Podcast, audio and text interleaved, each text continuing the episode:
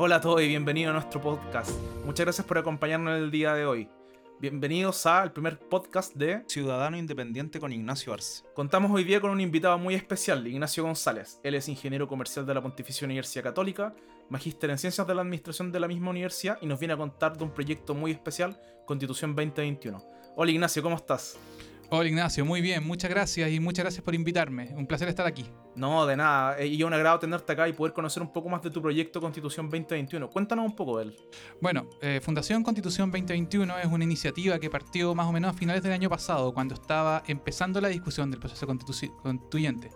Y en ese sentido, eh, somos un grupo de estudiantes y jóvenes profesionales, todo con distintas afiliaciones políticas o distintas visiones y también autogestionados que buscamos realizar actividades que sirvan para promocionar y difundir el proceso constituyente, así para poder aumentar la participación y que lo que se logre en la constitución 2021 o 2022 sea finalmente de todos los chilenos. Qué interesante lo que nos cuenta y bueno, muy ad hoc con, con lo que está pasando hoy en día en Chile. Aparte la votación de este domingo es, histórica, es la primera vez que vamos a poder tener una... Si es que sale obviamente la, la opción de la prueba, podríamos tener una, una constitución redactada en gran medida por un sector representativo de la, de la población del país. Pero también hay algo muy interesante que ha pasado en los últimos días. Tú tuviste hace muy poco un post en Facebook que ha tenido más de... Eh, se ha compartido más de mil veces ya, casi. Y creo que lo publicaron también en Constitución 2021, ¿no?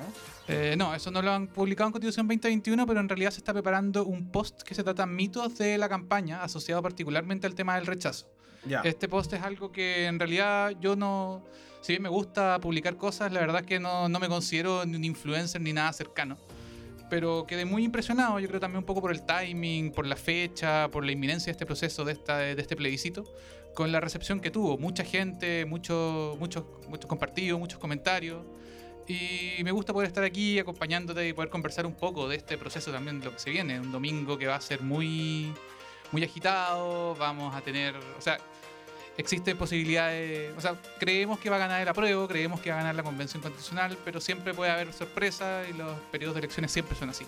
Oye, y con respecto a la gente que todavía está indecisa en el proceso, y por ejemplo que, quizás ya tienen tomada la decisión si votan rechazo o votan apruebo, pero quizás no han tomado la decisión de si votan convención mixta o convención constitucional.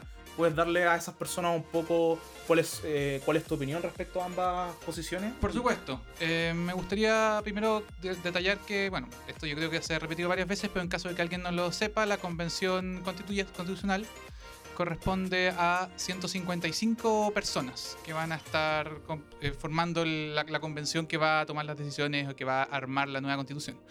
Todas estas van a ser electas en un proceso eleccionario que va a realizarse en abril del próximo año.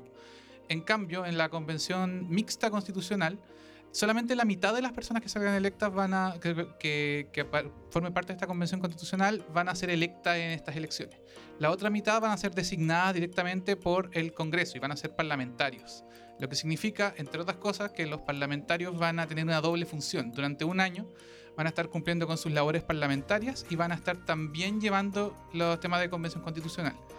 En ese sentido, yo no sé cuál sea la experiencia de los oyentes, los escuchas en la casa, pero en general eh, es una pega bastante difícil, como muchas pegas. Y generalmente cuando tú tienes un trabajo así, se necesita foco para poder hacer las cosas bien. Entonces, en ese sentido, tener congresistas que van a estar preocupados de las elecciones, de cumplir con su sector, de la bancada, de la votación de su partido y al mismo tiempo el proceso constituyente, creo que es una forma de, eh, ¿cómo decirlo?, de, que no resulte, que no resulte bien, de que no puedan dedicar todas sus fuerzas a preocuparse de tener una constitución muy buena para Chile, que es lo que queremos, y queremos tener una constitución que sea representativa, sea democrática y que sirva a Chile por muchos años, porque en general esto no es algo que uno le gustaría estar haciendo cada cinco años, cada diez años, le gustaría tener algo que sirva para el futuro, que pueda proyectar el Chile que queremos.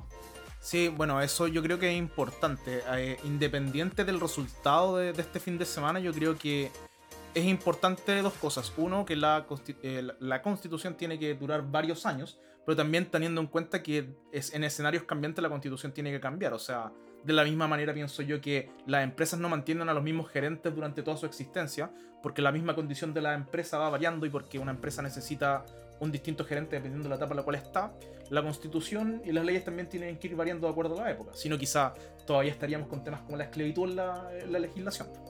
Todo- te cuento toda la razón, Ignacio. En verdad, en ese sentido, eh, creo que también es importante que consideremos que la constitución, lo que es el texto constitucional que logremos, sea capaz de adaptarse a los desafíos que vayan apareciendo en el tiempo y sea capaz de ir incluyendo participación ciudadana y los movimientos que vayan dándose en el futuro. Eh, en particular, la constitución de 1980 no tenía eso. Estaba muy. eh, bueno, está, está muy estancada en lo que es el pasado. Y de hecho no tenía un mecanismo que le permitiera como actualizarse o convocar un plebiscito que permitiera hacer un cambio de constitución. Y en ese sentido, eh, eso se, recién se logró con el acuerdo por la, por la paz y nueva constitución de noviembre del año pasado, que finalmente se volvió ley, y formó- pasó a formar parte de la constitución en diciembre del 2019. Oye, qué, qué interesante. Y te quiero preguntar algo, tú que quizás estás un poco más informado en el tema. Me imagino que igual has visto los procesos constituyentes que han tenido otros países. No sé si nos pueden mencionar algunos ejemplos que podrían ser ad hoc a- al proceso que tenemos ahora durante este fin de semana. Mira, eh, yo la verdad que no soy un tipo demasiado experto en lo que es derecho constitucional. Me gustaría quizá podemos traer a alguna persona o conversar para que nos pueda dar también su experiencia más doctora en esa parte, pero la verdad es que hay varios proyectos en ese sentido. Muchos países han aplicado asambleas constituyentes en diversos casos. O sea, Estados Unidos tuvo su asamblea constituyente, Alemania, Dinamarca, Suecia, así como también los casos que se hablan de veces de Bolivia, Venezuela, Ecuador, Argentina. A mí en particular me parecen interesantes eh, un par de ejemplos que podría citarte que es la, la Asamblea Constituyente de Costa Rica, que en el año 49 decidió hacer cambios para su constitución y en ese sentido eh, se enfocaron mucho en temas de en temas de derechos y deberes y en temas de la paz. Y Costa Rica, caso particular, un acuerdo que se logró en ese momento fue que Costa Rica no iba a mantener ningún ejército. Lo cual no quiero decir que ese es el caso para Chile. Yo creo que los casos de cada país son súper distintos por características geopolíticas, por funciones que cumplen cada uno de los roles del Estado, incluidas Fuerzas Armadas, pero fue una decisión que se tomó ahí. Colombia tuvo una constitución también, asociada en los años 80, muy, mucho, que mucho tuvo que ver con el tema de los derechos humanos. Colombia también tenía una problemática importante que tenía que ver con la batalla contra el narcotráfico, y también lograron una solución que si bien no fue una, no es una cosa que sea unánime a toda la sociedad, lograron una solución que es bastante, ha sido bastante buena para la estabilidad de Colombia. Otro caso interesante que a mí me gusta es el tema de Italia. Italia, mm, bueno, Italia participó en la Segunda Guerra Mundial con resultados desastrosos, o sea, su dictador fascista que tenían en ese momento, Benito Mussolini, terminó colgado en la plaza. Y después Un de caso que esperamos no se repita bajo de ninguna manera acá en Chile. Claramente, desde ya avisamos que aquí se condena la violencia, venga de donde venga, sin importar quién caiga. Algo, algo muy importante yo creo que es un punto que vamos a tocar más adelante con respecto a tu post en Facebook, pero, pero sí, sin lugar a duda, en este podcast condenamos todo tipo de violencia. Este es un proceso democrático y debiese ser tratado como tal en forma pacífica y respetando todas las normas de la ley que corresponden. Excelente. Comentándote con respecto a Italia, cuando ocurrió esto de inmediatamente después de la Guerra Mundial, Italia decidió armar una, asamblea constituyente, el cual eligieron a 300 personas dentro de partidos políticos, independientes, y armaron la constitución con la que se rigen actualmente, que permite posibilidades para cambios. De hecho, hace poco eh, Italia decidió por voto, por, votación, plebiscito decidió bajar el número de constituyentes que tiene, el, el número de parlamentarios. Tenían, no sé, tenían algo así como 500 parlamentarios y ahora van a pasar a tener como Si tú, tú, tú crees que eso podría aplicar a- independiente de lo, de lo que los parlamentarios opinen, pero ¿crees tú que sería conveniente en Chile que tuviéramos menos parlamentarios? ¿Cómo afectaría eso, por ejemplo, la representatividad de, de comunidades menores como, no sé, los pueblos originarios? Me parece una excelente pregunta y yo en particular estoy en primera instancia en contra de bajar el número de parlamentarios. Lo que particularmente porque Chile ha tenido, a través de esta constitución por lo menos, o por los últimos 30, 40 años, un problema grande de representatividad. En términos de que debido al sistema de votación y debido al número de cupos, hay minorías que han sido sobre representadas y hay mayorías que han sido subrepresentadas. Por eso se hablaba, por ejemplo, mucho El tiempo... famoso sistema binominal. Exactamente. El sistema binominal quiere decir que en un distrito o circunscripción solamente se eligen a dos candidatos. Y esos dos candidatos tienen que, tiene que determinarse entre los dos pactos que hayan obtenido más votos, a excepción de que el pacto que haya obtenido más votos más que duplique al segundo pacto que haya obtenido más votos. En eso lo que ocasionó es que, por ejemplo, por dar un ejemplo, eh, durante los años 90. Eh, muchos distritos se daba que, no sé, la concertación, por ejemplo, sacaba o sea, 60% de los votos en un, en un distrito en particular. Y la derecha sacaba 30, 35% de los votos. Y la- eso significaba que la concertación elegía a un candidato y la derecha sacaba a otro candidato. Alianza por Chile, digamos. Y cualquier otra representación quedaba fuera. Eso empezó a cambiar cuando en 2017 por primera vez se hizo una elección parlamentaria sin. O sea, una elección parlamentaria con un nuevo sistema, que es el sistema DON, pero en particular porque aumentaron los diputados. Y eso significó que hoy día tenemos una- un parlamento que si a algunos les gusta, a otros no les gusta, está el problema del 1%, lo podemos discutir, pero que es más representativo de la sociedad de lo que era antes. Oye, y en ese, en ese mismo aspecto está también el tema, obviamente, de- del sueldo de nuestros honorables. Ah, por supuesto que sí. Eh, ¿A favor de que, de que sean sueldos menores? Eh, sí, yo de hecho yo creo, en caso personal, eh, que el, el sueldo de los honorables debería estar asociado en cierta forma a lo que es el sueldo mínimo. Yo opino exactamente lo mismo. Como, como buenos comerciales y como buenos matemáticos, debiese ser una fórmula simple, un polinomio que, que en el fondo implique que el gasto de nuestros representantes en el Congreso sea proporcional a- al sueldo de al sueldo mínimo establecido por la ley. Lo cual, de hecho, tendría otros beneficios, pero que podremos discutir en, en otro podcast. Oye, eh, volviendo un poco al, al tema que nos convoca el día de hoy, voy a partir leyendo tu post en Facebook, que ha tenido harta. Ha, dado hartas vueltas, de hecho, por gente que, que yo conozco, pero que tú no, se ha ido compartiendo y ha dado. Ha, sido una grata sorpresa ver la atracción que ha tenido este post. Y lo vamos. Bueno, tú planteas varios puntos. De hecho, para ser bastante exacto, pones eh, 10 puntos sobre la mesa respecto a, lo que podría ser considerado mitos de, de- la opción de rechazo. Y los vamos a ir discutiendo uno por uno y ver también quizás las falencias de- de esta argumentación. Entonces partamos. Primer mito. Rechazo porque estoy en contra de la violencia. No aplica, la violencia es muy anterior a este proceso constituyente. No hay una relación entre el rechazo y el fin de la violencia, más bien al contrario, la violencia disminuyó cuando se acordó la realización del plebiscito, y por ende la posibilidad de una nueva constitución. Y rostros del rechazo como Sebastián Izquierdo y John Cobin han sido procesados por actos de violencia. La, aprobación de una nueva constitución elegida democráticamente por todos los chilenos contribuye a reconciliar la fractura entre el mundo social y el mundo político, y en consecuencia a reducir la violencia que esta ocasiona. Es un, punto, mira, yo personalmente creo que eh, si bien hay altos puntos válidos acá, también eh, cae un poco en eh, generalizar también el otro lado. Esa es mi opinión, mi opinión personal. pero así como, como, como dices tú, eh, debiese ser quizá algo más centrado, en el sentido de que no porque alguien vote a prueba quiere decir que está a favor de la violencia. Y sí también no quiere decir que todos los del rechazo eh, están violentando también. Pero sí hay casos particulares como el que mencionas tú de Sebastián Izquierdo y John Cohen. Y bueno, la gente que lamentablemente este fin de semana quemó la iglesia. Así es. En particular quiero quisiera explicar un poquito en este sentido. La visión que yo tengo del tema constitucional, o de lo que ha pasado, en realidad no del tema constitucional, sino un poco de volviéndose el estallido del 18 de octubre, que es lo que suele aludirse cuando se habla del inicio de la violencia, es que el, existía durante mucho tiempo, a través de cosas que están muy asociadas a la constitución, pero también cosas que no estaban asociadas a la constitución, existe una brecha, una diferencia particular entre el mundo político y el mundo social como que se llegó a un acuerdo a nivel político, primero con la constitución y luego con la del periodo de transición a la democracia, que mantuvo la constitución y que hizo algunas reformas menores, en el cual el mundo político se arregló y estableció algunos lazos con el, con el mundo económico, pero el mundo social no tuvo eso. O sea, como que se empezó a generar una diferencia entre lo social y lo político, y eso se vio, por ejemplo, en declaraciones previas al estallido social, como cuando nos decían que, bueno, se aumentó el pasaje del Santiago, pero la pueden levantar más temprano, Disminuyeron el precio de las flores. Claro, disminuyó el precio de las flores, así que los románticos pueden comprar flores. Y esa disparidad empezó a generar esta violencia, y esa violencia se fue dando, se fue quizá como válvula de presión saliendo en distintos eventos, y el más fuerte de ellos fue el tema del estallido social.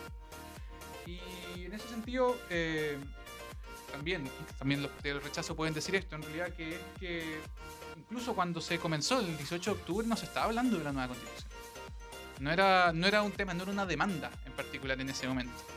Entonces, eh, no se puede decir que hay una asociación entre la nueva constitución y la violencia. Y ¿Qué? más bien lo que vemos, perdón, a ver, como decía, un poco al contrario. En el momento en que se logra este acuerdo por la paz y la nueva constitución, la violencia empieza a bajar inmediatamente. ¿Qué opinas tú de los que dicen que en el fondo la, la nueva constitución es netamente algo que ha sido propuesto por un sector más bien, digamos, tirado hacia la izquierda? Que, que- que en el fondo está manipulando a la gente para llevar a una nueva constitución diciendo que no es parte de la demanda social. ¿Qué, qué, qué le podrías responder tú a ello? Mm, Yo creo que la nueva constitución no es la única demanda social. Evident- Evidentemente hay muchas, pero es una de ellas y es una que permite eh, en- enfrentar muchas de las otras de una manera mucho mejor, de una manera mucho más estructural. Creo, creo, creo que eso es parte de lo que, de lo que vamos a conversar ahora en un rato. Eh, respecto a algo que comentaste de, de, lo- de los desafortunados comentarios que algunos de nuestros ministros hicieron antes del estallido social, acá hay, acá hay un, un artículo bien interesante acerca de que la ley subestima la brecha entre su realidad y la que se viene en comunas de estratos medios y estratos bajos. Esta es la conclusión de un estudio realizado por Círculo de Directores y la firma de Big Data Unholster. Eh, pero creo que, más allá de este estudio, eh, eh, no sé si alguna vez lo habrás visto, pero se le preguntaban a varios eh, diputados y, y personas del gobierno cuánto costaba un pasaje de, mi- de metro en algún minuto y nadie sabía. Sí, sí, recuerdo. Trataban de achuntarle y, y eso es un poco un reflejo de, de lo desconectado que está en este minuto la, la política y la elite de cuál es la realidad de todas las personas que tienen que viajar en metro, que muchas veces no solo el precio de un metro, sino que de un metro y varias micros. Y si bien es mejor que antes que tenéis que pagarlo por separado, ahora se, hay un pago eh, de una forma conjunta que es más reducido, pero igual te aumenta te va aumentando el pasaje y al final con un sueldo líquido bastante paupérrimo que se te da gran parte en, en- en transporte público. O sea, ¿cuánto, cuánto un tercio de tu sueldo se te iría aproximadamente en, transporte público?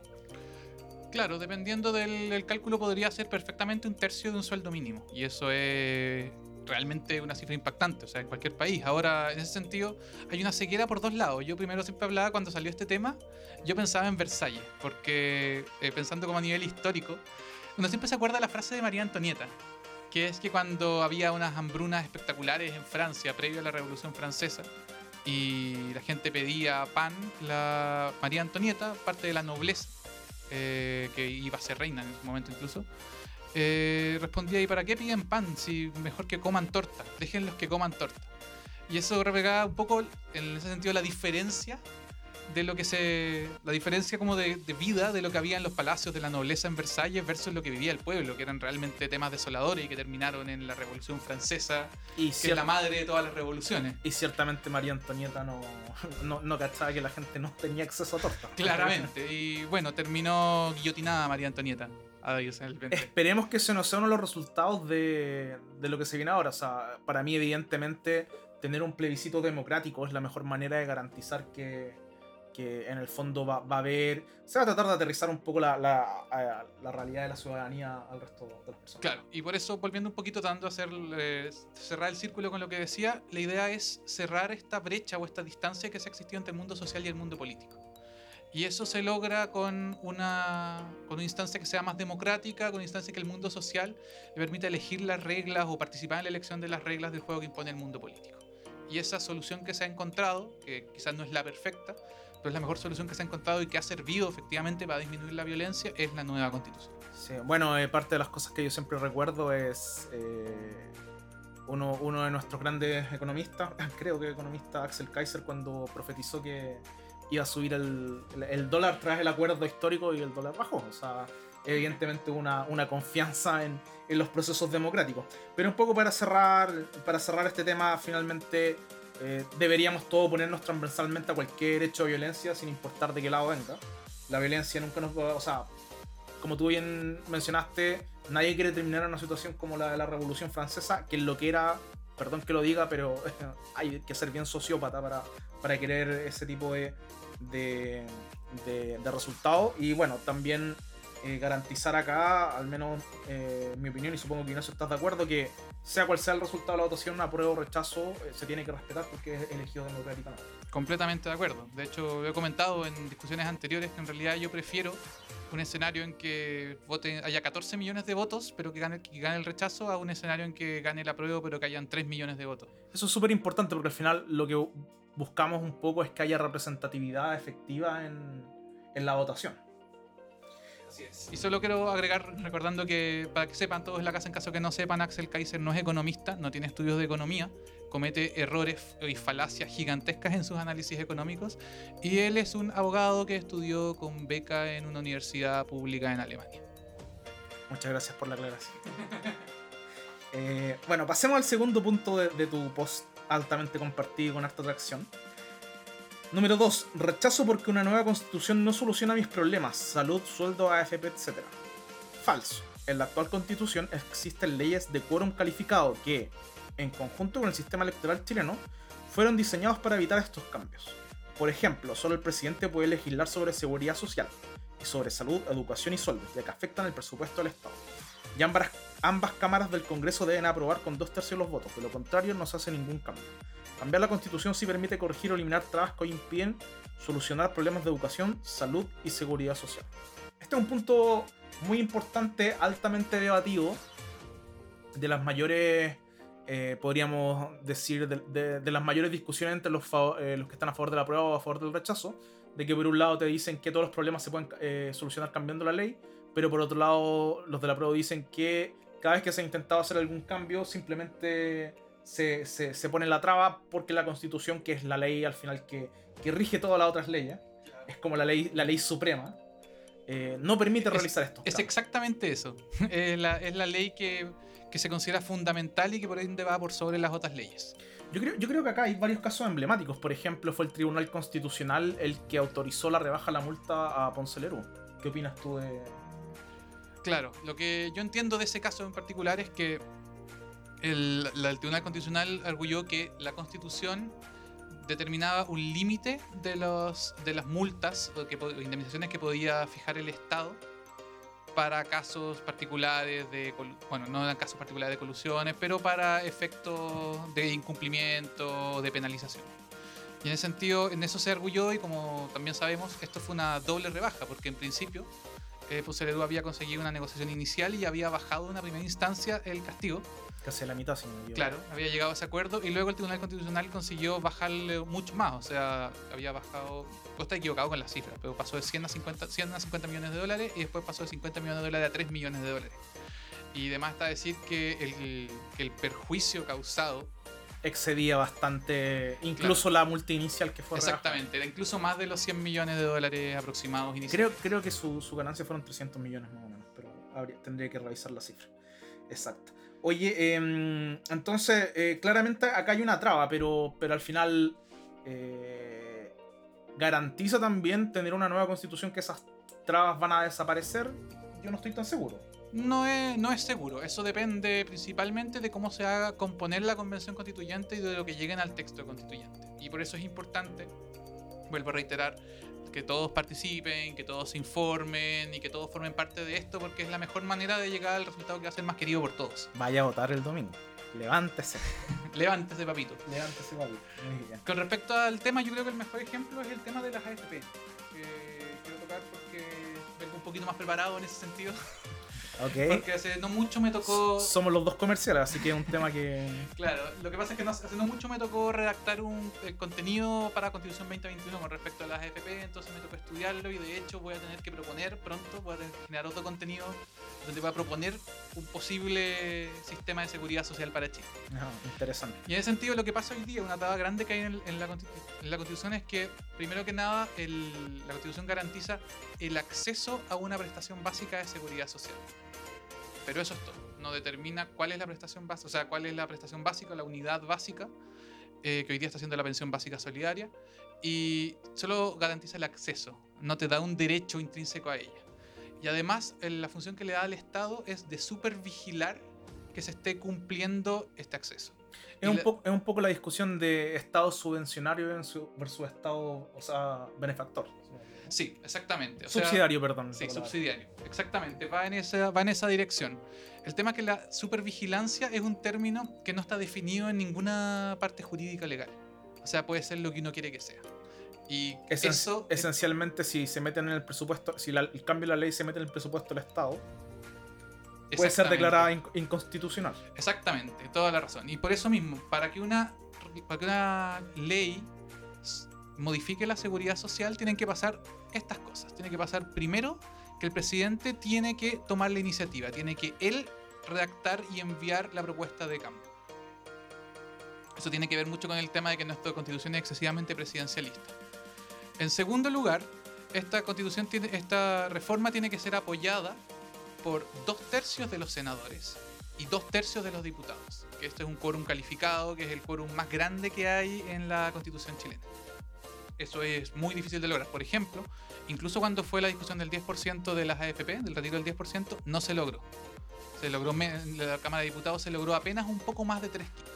Claro, y ahí un poco la discusión que tenía el gobierno era que debiese haber sido dos tercios y no tres quintos. Exactamente. Y eso se o logró. sea, podría, podríamos haber perdido el retiro de... Es un tema interesante el del 10%, porque al final se, vaticinó el, el- el- el incendio de Chile, la destrucción masiva de, de- de los fondos de pensión y, y nada de eso pasó. O sea, harto economista eh, acá que... Perdone la palabra, pero, pero dio jugo. sí, dio jugo. claramente. Dio jugo. eh, nosotros, o sea, estudiamos economía. Yo tuve la suerte de tener profesores realmente secos, como por ejemplo José Gregorio. Y, y- agradezco mucho la oportunidad de haber podido estudiar. Tuve la suerte de, de haber podido estudiar con profesores de nivel. Sé que todo el mundo no la tiene, así que me siento muy, muy afortunado. Pero al mismo tiempo también muchas veces cuando escucho economistas expertos hablar siento que nada de lo que aprendí en la universidad se refleja en lo que dicen ellos. O sea, es como que ignoran muchas veces los, los aprendizajes básicos de economía. Y también considerar también, siendo súper humilde, que la, la economía no es una ciencia. eh, como tal. Así es. Eh, es apto experimento porque eh, no está en la naturaleza. No, no, de hecho, todas las cosas de la naturaleza tienen distribución normal para que les gusten las matemáticas. La economía tiene distribución Cauchy. Uf, sí, de hecho. Entonces no, no, no responde a la ley de la naturaleza. Oh, tenemos temas para tanto, para tantos otros eventos, Ignacio, en realidad, porque ahí, de hecho, la escuela económica, una de las dos principales escuelas económicas, eh, uno de sus creadores, Von Mises, eh, derechamente descarta la evidencia empírica como útil para poder llegar a conclusiones. Pero eso es un tema para otra discusión. Está dando cerrar el tema de las AFP. Comentaba, iniciativa del presidente, dos tercios de los diputados, dos tercios de los senadores. Luego tiene que no ser cuestionada por el Tribunal Constitucional, quiere decir que tiene que pasar ese proceso y luego puede ser igual vetada por el presidente. Y si la veta el presidente, tiene que volver a pasar este veto sustitutivo o para retirar toda la ley, tiene que volver a pasar por dos tercios de los senadores y dos tercios de los diputados. O sea, las trabas que tiene el proceso son gigantescas. Perfecto, ¿no? yo creo que a, a todos a todos les quedó súper claro. Oye, pasando al punto 3, que yo creo que este lo, lo vamos a pasar rapidito. El rechazo para reformar. Falso. Como vemos en el punto anterior, adicionalmente quienes se han promocionado el rechazo para reformar no han promocionado ninguna sola reforma durante este año, sino siendo que no tenían ningún impedimento para hacerlo. Posacuerdo por la paz y la nueva constitución, la reforma constitucional más importante fue el retiro del 10% de la AFP, donde los parlamentarios que rechazan para reformar votaron en contra. Esto cae, cae por peso propio. Nuestro parlamentario y diputado favorito, Diego Chalper, yo creo que podríamos averiguar, pero, pero que es el. em- Porque probablemente, y tiene todo mi respeto, el parlamentario que dice rechazo y que no está absolutamente ni con reformar. Y por lo menos es consecuente. Claro. Si él, si él opina que, que no hay nada que cambiar, yo respeto totalmente. Bueno, no estaré en- en- eh, de acuerdo con su postura, pero es totalmente respetable. Pero sí me mete mucho ruido y en este caso Diego es, el- es el- es el- es la cara visible de, de esta postura de rechazar para reformar. Pero bueno, supongo que podemos averiguarlo rápidamente en una búsqueda en internet y quizá lo decimos al final del programa.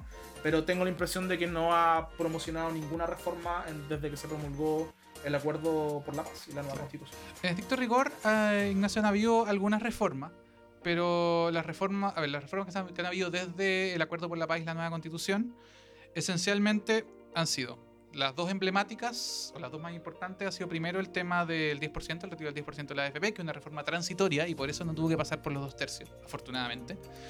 Ante la cual, claro, toda la bancada del rechazo para reformar, incluido eh, Alamán, que está como senador, incluido eh, Chalper, que está como diputado, eh, votaron en contra, se pusieron a esa reforma. Y la otra que era importante tiene que ver con el tema de la reelección en los cargos de los parlamentarios, los límites de la reelección de los parlamentarios, alcaldes y concejales. Y también, precisamente, la misma bancada de rechazo para reformar se opuso a estos cambios, igualmente. Y bueno, ha habido otros cambios pequeños en donde sí, en- ahí tendría que averiguar, no me he puesto a revisar, pero lo más probable es que se han contado con apoyo porque han sido unánimes que tienen que ver con el cambio de la fecha del plebiscito, ya que no se podía realizar en abril por el tema del coronavirus. Y no. Puedo estar equivocado, puedo tener algún otro bajo el tintero que no recuerdo. Que creo, ah, creo que sí es. El tema de la paridad para votar. El tema de la paridad hombre-mujer en la elección de constituyentes. Y ahí también pondría mis manos al fuego de que la bancada de rechazo para reformar votó en contra de esa reforma. Ya, eh, bueno, y también hay, hay eh, reformas que se han intentado llevar a cabo que claramente no servían ningún propósito, como la, la bien llamada ley anti-felices y forrados, que afortunadamente no prosperó. La- la- el corralito de Piñera. El corralito de Piñera. Interesante que, que nuestro presidente haya, dentro de su plan de gobierno, haya impulsado el cambio con un clic, pero finalmente todo lo que ha tratado de promover desde, desde antes de la crisis social incluso ha, ha sido eh, poner trabas para el cambio de los fondos, lo cual no tiene ningún sentido si estás tratando de proteger tu ahorro. Claro, o sea, y te genera una inconsecuencia. Si tú estás pensando flexibiliz- flexibilizar mercados, flexibilizar procesos, facilitar, pensando en temas de tecnología y modernidad, que es lo que se ha ofrecido un montón de cosas, no puedes estar poniendo, eh, imponiendo trabas tan restrictivas como se está intentando. El tema de cambiar de 5 días a 30 días el movimiento de los fondos, independiente de cuáles sean las, las explicaciones económicas detrás, es simplemente quitar libertad de las personas para poder disponer libremente de los que se dice que son sus fondos. Ahora, yo te pregunto, Ignacio, si tú te quieres tirar por un puente, o bueno, digamos que todos se están tirando por el puente y yo decido no tirarme, ¿es culpa de los que no se tiran? ¿De los que no se tiraron que los que se tiraron se hayan tirado? Claramente no. Y, mm, y en el fondo para mí ese es el punto. O sea, incluso, y, y yo lo pongo en duda porque no veo evidencia lo suficientemente grande para afirmarlo, pero incluso si la gente que se cambia de fondo efectivamente eh, afectara a los mercados financieros, ¿por qué es culpa de los de que ellos hayan cambiado y hayan querido proteger sus ahorros que los otros pierdan? O sea, es responsabilidad de cada uno proteger su ahorro. Todo el mundo debiese tener suficiente responsabilidad de tomar las riendas, de proteger su ahorro, informarse y tomar decisiones informadas. Exactamente, y esa información puede llegar de cualquier manera. Y también, por ejemplo, en ese sentido, se está intentando prohibir, entiendo, asesorías financieras gratuitas, lo cual no tiene ningún sentido. Eso, eso es bastante importante porque de hecho parte de esta ley lo que busca, lo que dices tú, pues, y de hecho Felices y Forrados da la sugerencia de forma gratuita. Ahora, para los que le pagan se las dan, pero, pero la sugerencia le llega a todo el mundo de forma, de forma gratuita. Claro. Simplemente con un desfase de tiempo para beneficiar a los que efectivamente pagan el servicio, lo cual me parece súper bien en una economía de mercado. Pero eh, debiese ser responsabilidad de cada uno. O sea, si, si tú no te cambiaste de fondo frente a una crisis y no protegiste tu ahorro, es culpa tuya, pues no es, no es culpa del que sí se protegió. Por lo tanto, esa ley para mí no tiene ningún sentido. Bueno, pasando al siguiente punto, punto 4. Creo que también va a ser corta, la discusión. Rechazo porque si gana la prueba la constitución la escribirán los mismos de siempre. Falso, de ganar el apruebo la constitución la escribirá quienes sean electos democrátic- democráticamente para ello. El 100% en convención constitucional y 50% en convención mixta. Elegimos nosotros la participación de los independientes y siempre, siempre ha sido difícil. Nunca ha sido tan fácil como ahora. Un independiente que quiera postularse necesita apenas 0,2% de las firmas correspondientes a la última votación. Es decir, aproximadamente un máximo de 900 firmas. Que podrán realizar el proceso de firmas de forma online y sin ir a notaría. Lo cual tú y yo que somos comerciales Yes. sabemos que es todo un tema. Exactamente. Eh, Así es. Entonces quería un poco eh, comentar esta, este, el punto 4 de esta... Sí, lo que pasa es que, bueno, como, dice, como bien dices, eh, se, se está hablando, mucho, mucho lo que se ha apoyado la campaña del rechazo es en hacer campaña contra los políticos de siempre, lo cual es un poco paradójico considerando que son la enorme mayoría de los que apoyan el rechazo son los políticos de siempre. O sea, son las personas que han sido beneficiados por el sistema que ha estado funcionando en los últimos 30, 40 años. En ese sentido, eh, la- lo que se tiene que entender y la idea central aquí es que elegimos nosotros. Si nosotros elegimos mantener a los mismos políticos de siempre, eh, tenemos que empoderarnos nosotros con esa decisión. Y por eso es importante la participación y la información de todos. Y para decir eso también con respecto al tema de los independientes. Es verdad que hay muchas trabas para la participación. Pero, y eso ha sido desde siempre. Pero nunca ha habido menos trabas. Nunca ha habido menos trabas que ahora. Ahora nunca se han necesitado menos firmas para que un independiente participe que ahora. Nunca se ha podido hacer esto sin necesidad de una notaría, en contexto de COVID. Nunca se ha necesitado, nunca se había tenido la opción de hacerlo de manera remota. Entonces las posibilidades están. Y por último, existen partidos, por lo menos el Partido por la Democracia, el Partido Progresista y Revolución Democrática. Debe haber otras. Yo no recuerdo, porque exactamente puede haber otros partidos que están haciendo lo mismo. Estos son los tres que se me vienen en la cabeza. Y estos tres están facilitando, ya dijeron que van a facilitar cupos para independientes que quieran integrarse dentro de sus pactos y dentro de sus listas. Y si uno considera que eso no es suficiente independencia, está la posibilidad de las firmas y está la posibilidad de, de hacerlo sin necesidad de buscar el notario. Excelente. Y bueno, eh, para que las personas que estén con ganas de, de tirarse de forma independiente, el ahorro del notario, créanme que es un ahorro bastante importante. Uf, Es la cuenta bancaria. Así que, lo, lo sabremos. sí, y ojalá hartos se motiven después de esta elección. Bueno, eh, asumiendo obviamente que gane la, la constitucional, porque si es mixta, las probabilidades son bastante menores y la cancha es todavía más desigual. Pero, pero asumiendo que gana constitucional, ojalá hartos se motiven y, y dejemos de alegar por Facebook y empecemos a, a- a tomar un rol un poco más activo en esta nueva constitución en caso de que se tenga que redactar. Oye, eh, no sé si tú tendrás alguna estadística, pero eh, hablando del tema de, ningunear a los políticos de siempre, ¿la gente del rechazo en generalmente va a votar mixta o va a votar eh, constitucional? Mira, yo tengo la. Lo, que yo entiendo es que con respecto a los políticos de siempre, existe solamente dos partidos que apoyan a, que apoyan directamente el rechazo, que son la Unión Independiente, la UDI, y el Partido Republicano. La UDI está apoyando la convención mixta constitucional. Y el Partido Republicano, eh, no tengo claridad porque yo entendía que están apoyando la convención mixta, pero hoy día salió el, el cabecilla del Partido Republicano, José Antonio Cast, diciendo que él apoyaba la opción de convención constitucional porque quería una renovación de los políticos. Interesante, ¿eh? Me, me- me parece, me parece una muy buena noticia. O sea, yo no comparto muchos ideales políticos con Cast, pero, pero creo que en este caso ha sido un comentario bastante acertado. Eh, hablando un poco de Cast también, y, no sé si de repente puede que esté. Ah, sí, viene en español. Pasemos al siguiente punto. Rechazo porque no puedo probar algo que no he leído. Falso. Si gana la prueba, se va a conformar una convención constitucional o mixta constitucional elegida democráticamente por todos los chilenos, la que tendrá la misión de redactar un nuevo texto constitucional, que será sometido nuevamente a votación mediante un plebiscito de salida. Si el resultado del proceso no es el deseado, se puede rechazar en el plebiscito de salida. Rechazar ahora significa oponerse a cualquier cambio. Exactamente. Con respecto a eso, eh, solamente me entender que esta, esta cita o esta, este rechazo porque no puedo aprobar algo que no he leído viene sencillamente de desinformación sobre cómo funciona el proceso constituyente y eso es algo que por lo menos en Constitución 2021 queremos evitar. Queremos que toda la gente esté lo mejor informada posible.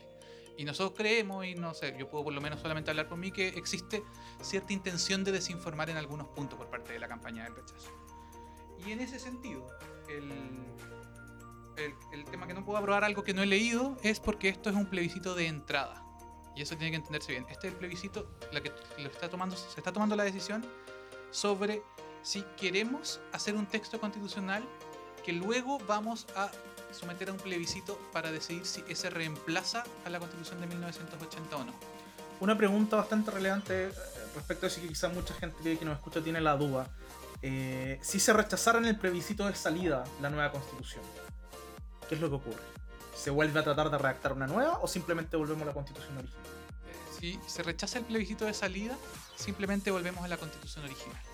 Pero lo que ocurriría en, esa situación es que, bueno, también hay dos posibilidades. Si, si ocurre eso, eh, habría. O sea, en realidad existen dos temas fundamentales. Lo primero es que si, se rechazaba el plebiscito de salida, eso le imbuiría de validez a la constitución de 1980.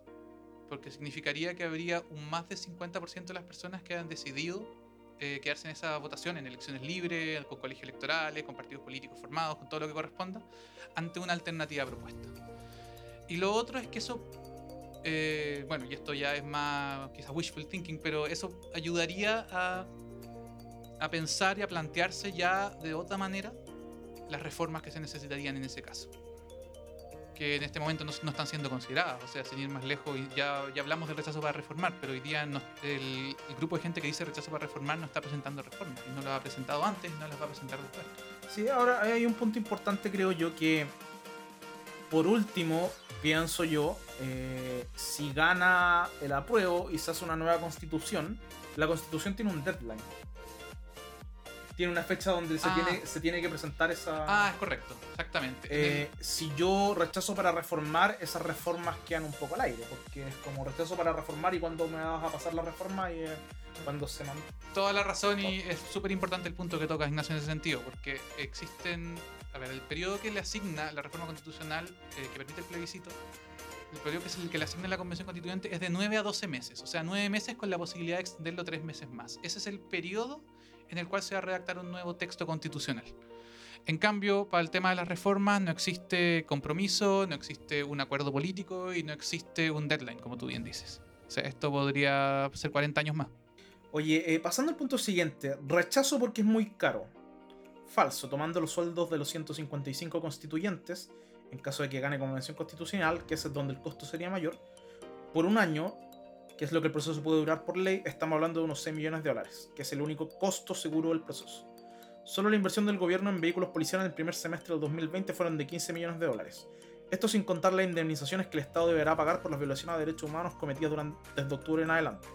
Las gratificaciones y los sobresueldos de las Fuerzas Armadas y Fuerzas de Orden, y la, el, el, salvataje que le hicieron a, a Para Chile es mucho más caro en el corte mediano y largo plazo votar rechazo y no solucionar el conflicto en el que vive. Acá yo que detenerme un poco porque creo que hay, dos hay dos puntos importantes. El primero eh, como buen ingeniero comercial, yo quiero hacer una distinción entre lo que es un costo y lo que es una inversión. Eh, si lo vemos y tomamos en cuenta que esto se está diciendo el futuro de Chile, este costo no debiese ser considerado costo, debiese ser considerado una inversión en el futuro del país. Eh, y por otra parte, también quería hacer énfasis en el tema de que si vamos a considerar los costos, deberíamos considerar también los costos de los puntos de PIB que Chile ha perdido desde el estallido social, que superan por amplia mayoría toda la inversión que habría que hacer en una nueva constitución. Así es, bueno, tú como buen ingeniero comercial también nos entiendes que la evaluación económica implica considerar todos los puntos, todas las diferencias y todos los marginales. Y la verdad es que el, la marginalidad, de, el, el costo marginal de tener una situación de estallido social, de violencia, genera costos súper importantes que muchas veces no son vistos. O sea, el tema de las indemnizaciones por temas de derechos humanos va a ser un costo que le va a llegar al Estado de aquí a un par de años y va a ser muy cuantioso. Y eso es, es, parte del costo, es parte de la decisión. Imagínate si esto se sigue prorrogando por 2, 3, 4, 5 años más. El tema de lo que se ha invertido en vehículos policiales, el tema de lo que se ha invertido, no sé, hoy día, por ejemplo, en, en estudios o en tema de los camiones, cuando hubo los problemas con las quemas de los camiones en el sur. Entonces, en ese sentido, hay que tomar la decisión de forma completa. Entonces, cuando se trata de reducir a un número que más encima es inventado, porque en realidad lo único, como registramos antes, lo único cierto sobre la convención constituyente es que va a durar nueve meses a, a, un año, que va a tener 155 si es convención constituyente y 182 si son 192 si es mixta, y que los miembros de ella que sean electos a través de esta elección de constituyentes van a ganar 2 millones y medio de pesos. Ahora, a favor del argumento del rechazo, hay solo una circunstancia en la cual podríamos considerar un costo eh, de la nueva constitución, y eso en el caso que en el plebiscito de salida se, se rechaza. Ahí quizá podríamos pasar a considerarlo un costo, pero ciertamente es un escenario especulativo en este momento. Claro, además que el trabajo, el trabajo que se haga no se va a perder en el momento que se rechace la nueva constitución. Eso es verdad, no lo había considerado en mi comentario anterior, pero es un, es un muy buen punto. O sea, todo lo que se haga puede servir de base a, a hacer reformas aunque no sean constitucionales, pero reformas efectivas después a futuro. Punto número 8. Rechazo porque la nueva constitución será comunista. Falso. La... Perdón, esto me da un poco de risa. Pero la convención constitucional, la redactará, será electa democráticamente. La convención, en consecuencia, será lo más representativa posible de todas las visiones de los votantes. Basándonos en las últimas elecciones parlamentarias, el Partido Comunista tendría menos del 5% de la votación. Eh, Nada, yo solo eh, me gustaría comentar una noticia que salió el día de hoy respecto a un informe que le llegó al gobierno de un youtuber que aparentemente fue el que inició todo, todo el caos que se vivió el año pasado. Eh, de hecho, una anécdota muy buena, tú y yo estábamos al lado del metro San Joaquín, que fue uno de los incendiados ese día, en una reunión en, en. Y, bueno, eh, no, no, vimos mucho venezolano cuando los venezolanos por ahí Claro, no vimos ningún guerrillero, no vimos ningún mercenario entrenado. Sí vimos muchos carabineros preparados ahí, instalados en el Metro San Joaquín. Bueno, eso es especulativo hasta altura. Sí, pero... además que reiteramos, que por lo menos, bueno, creo que tanto Ignacio como yo volvemos a condenar la violencia las veces que sea necesario, venga de donde venga. Por favor, encuentren rápido los culpables del metro y pónganlos en la cárcel como corresponde. Muy por favor. Eh, nada, sí, bueno, el, el, tema de que yo no soy comunista, de hecho, para, para lo, los que estén interesados, yo milité en Renovación Nacional, si bien no comparto necesariamente... Hay gente de Renovación Nacional que respeto bastante como Mario Desbordes, por ejemplo, pero, pero ya no, no comparto mucho de, de, su, de sus miradas políticas y económicas. Eh, bueno, Ignacio, tú obviamente tienes una, una militancia en, en Revolución Democrática. Así es. Que eh, para todo lo que nos están oyendo, por si acaso, yo no coincido 100% en todo con Revolución Democrática. Así que tampoco es que me haya ido hacia la izquierda. Eh, espero que tengamos pronto otros podcasts donde podamos pelear más, Ignacio, porque eso va a estar Sí. más entretenido.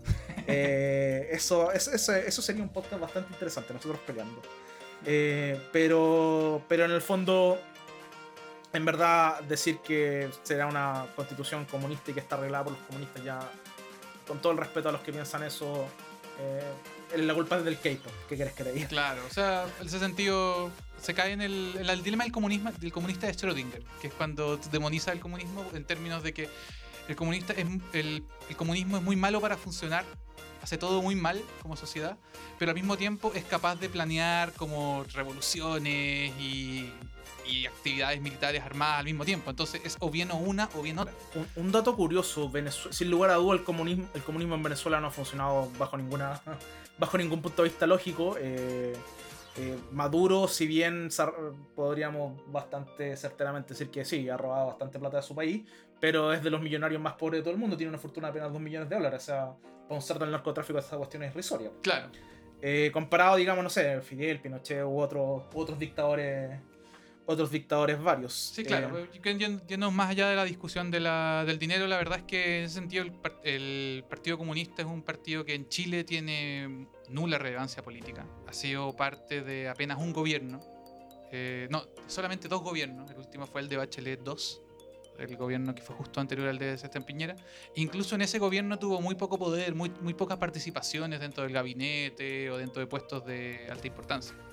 Entonces, pensar como que de un momento a otro, como que esta constitución se la va a secuestrar los comunistas y que de un momento a otro van a sacar el, no sé, el 80% de votos que necesiten para poder tomar todas las decisiones de lo que viene del texto constituyente, no es así. ¿No hubo unas manifestaciones el año pasado donde le- los comunistas levantaron bandera y se las bajaron? Así fue. Efectivamente, en la marcha más grande de Chile, el 25 de octubre. Bueno, ahí vemos que en verdad la gente no está ni ahí con izquierda ni derecha, esto no, no es un tema político, ni comunista, ni, eh, ni capitalista, es netamente un tema humano, diría yo más bien. Un tema humanista, podríamos Claro, decirlo. solo para dejarlo también como claro, yo me defino a mí como un socialdemócrata en ese sentido. Como que yo busco asemejarnos a las socialdemocracias europeas. Y esa es una constitución que a mí me gustaría. Sí, yo me defino como apolítico, de hecho, pero, pero parece que ten- eh, me estoy engañando a mí mismo porque eh, tengo hartas posturas políticas. Número 9. Rechazo porque este proceso partió de forma viciada. Falso. El proceso fue posible gracias a una reforma constitucional que permitió el apoyo de partidos que representaban más del 80% del Congreso.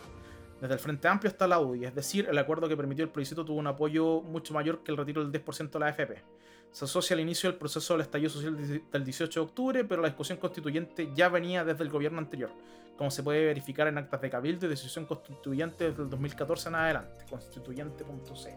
Y bueno, también obviamente eh, hubo varios votos en la elección presidencial pasada que marcaban asamblea constituyente, que lo siento, pero no va a ser el caso de esta nueva constitución. lo siento por ustedes. Para la ¿Puedo- próxima, en 100 años más quizás. ¿Puedo comentar algo al respecto? Eh, lo que pasa, a ver, hay un tema que quiero aclarar bien. Esta lo que se, una convención tanto la convención constituyente como la convención constituyente mixta, ambas son asambleas constituyentes. Lo que pasa es que hay un sector que ha determinado que, la, que ha tomado solamente un significado posible de la asamblea constituyente, que es que la asamblea constituyente tiene que ser autoconvocada, soberana y sin participación de sin participación de los partidos políticos, de otras entidades de ordenamiento social. Y eso no es así. Existen muchísimas asambleas constituyentes en las cuales han sido incluso designadas por reyes. Por ejemplo, en la, constitución, la Asamblea Constituyente de Dinamarca, el monarca, el rey de Dinamarca en su momento fue el que tomó la decisión de quiénes iban a redactar esa constitución. Y eso no significa que dejó de ser asamblea constituyente. Simplemente que se han apropiado de una definición de un término. No, perfecto. Solo para, para aclarar solamente esa parte. Muchas gracias por la aclaración porque yo no tenía idea, así que claramente estaba hablando tonteras. Eh, gracias Ignacio. No, no, para nada. Y bueno, para finalizar un poco esto, el, último punto, rechazo porque nada cambiará. Esto es falso, ya que han ido cambiando algunas pocas cosas. Tan solo en el último año la pensión básica solidaria subió en el último año lo mismo que había subido los 11 años anteriores. Personas que habían esperado por décadas poder retirar parte o el total de sus fondos de pensiones pudieron hacerlo. El Congreso debió acceder a bajarse sus sueldos, incluso congresistas, alcaldes y concejales debieron limitar sus posibilidades de reelegirse. Todo esto se logró con un esfuerzo tremendo para conseguir sortear las trabas de la actual constitución y es parte de un proceso que recién está empezando. Sí, ahí podría estar también la, la discusión de que, oye, si ya se han logrado cosas, quizá el camino es seguirlo de esa manera ahora. o sea, Exactamente, y ahí volvemos al tema del costo, de la violencia, de, de todo lo que ha costado llegar a, a ese proceso, digamos. ahora, que gane el apruebo tampoco garantiza que vaya a acabar la violencia. Es cierto, pero podemos basarnos un poquito en la evidencia empírica y volver un poco al tema 1. En este tema lo que conversamos es que justamente había un gran tema de violencia entre octubre y noviembre del año pasado y en el momento que se anunció el acuerdo para la paz y la nueva constitución hubo una reducción gigantesca de los niveles de violencia. O sea, hubo un control de la situación a nivel país, que igual que se entienda, se, se necesita una estabilidad también a nivel país para ir funcionando y para ir creciendo, pero esa estabilidad se necesita bajo condiciones que sean justas, dignas y aceptadas por todos sus miembros. Oye, y a los que dicen que en el fondo estar, eh, que se apruebe una nueva constitución eh, precisamente generaría inestabilidad, porque no se sabe lo que habría, ¿qué les respondería esto? Eh, que en ese caso podrían basarse en la evidencia empírica de cientos de países que han realizado nuevas constituciones y que al, bien al contrario, en muchos casos eso ha ayudado a entregar estabilidad. En el caso este en particular, el hecho que se está haciendo por un proceso democrático y estable también alimenta los mercados. Y por último podemos volver de nuevo a citar a nuestro amigo Axel Kaiser y qué fue lo que pasó el día que se anunció el acuerdo por la paz y nueva constitución. Eh, ¿Aumentó la confianza en, el- en la divisa chilena o bajó la confianza en la divisa chilena? Porque lo que yo tiendo a recordar es que en ese momento estaba subiendo mucho, estaba acercándose mucho a los 900 pesos. Incluso algunos agoreros del desastre decían que iba a subir a los 1000 pesos con la promulgación de la nueva constitución, pero la verdad es que ahí empezó a bajar. Sí, y es un punto importante porque de hecho en las últimas semanas la divisa perdió confianza porque la- el riesgo país ha aumentado y netamente por política del Estado, no por eh, que digamos el conflicto social. De hecho, interesantemente el día, ah, el día lunes la divisa bajó, siendo que quizá varios hubiesen dicho que iba a subir después de que quemaron una iglesia el domingo. Así que eso pues, muchas gracias por acompañarnos el día de hoy, Ignacio. Ha estado muy informativo, esperamos que a todos nuestros auditores les haya servido la, la conversación. Eh, Dino Ignacio, ¿dónde pueden encontrar más información de Constitución 2021? Yo les recomiendo que vayan a nuestro Instagram, que es nuestro mecanismo básico de comunicación. También tenemos, bueno, está Fundación Constitución 2021.cl y C2021.cl, pero yo les recomiendo que vayan a Instagram y busquen Constitución 2021 y ahí van a poder encontrar, van a poder encontrar mucha información sobre el proceso constituyente, sobre cómo averiguar más, sobre cómo participar, sobre las principales noticias asociadas, las fechas, los cronogramas y la verdad que es muy informativo. eh, las personas que estamos ahí la componemos, tenemos distintas visiones políticas, distintas ideas, estamos todos mucho más asociados a la idea del apruebo y la convención constitucional, pero no quiere decir que coincidamos en todo. Y en ese sentido es muy bueno tener esta visión transdisciplinar de distintas personas, de distintas ideas, y los invito a todos a participar, a informarse, a comprometerse. Y aprovecho de agradecer también a Ignacio por invitarme, y por permitirme también contarles un poco de esto y por participar en esta conversación que ha sido tan entretenida como siempre que nos juntamos a conversar de estos temas, Ignacio. Sí, claro, bueno, un poco para que, para que conozcan la historia, la idea es, eh, con Ignacio conversamos harto este tipo de temas y la idea era un poco, dijimos un día, ¿por qué no eh, invitar al resto a participar de, de estas conversaciones interesantes que tenemos nosotros? Que bueno, quizás no es interesante para todos, pero estamos seguros que para algún público en particular podría ser bastante interesante. Muchas gracias Ignacio, muchas gracias a todos por su tiempo y por escucharnos. Eh, nos vemos en el próximo podcast.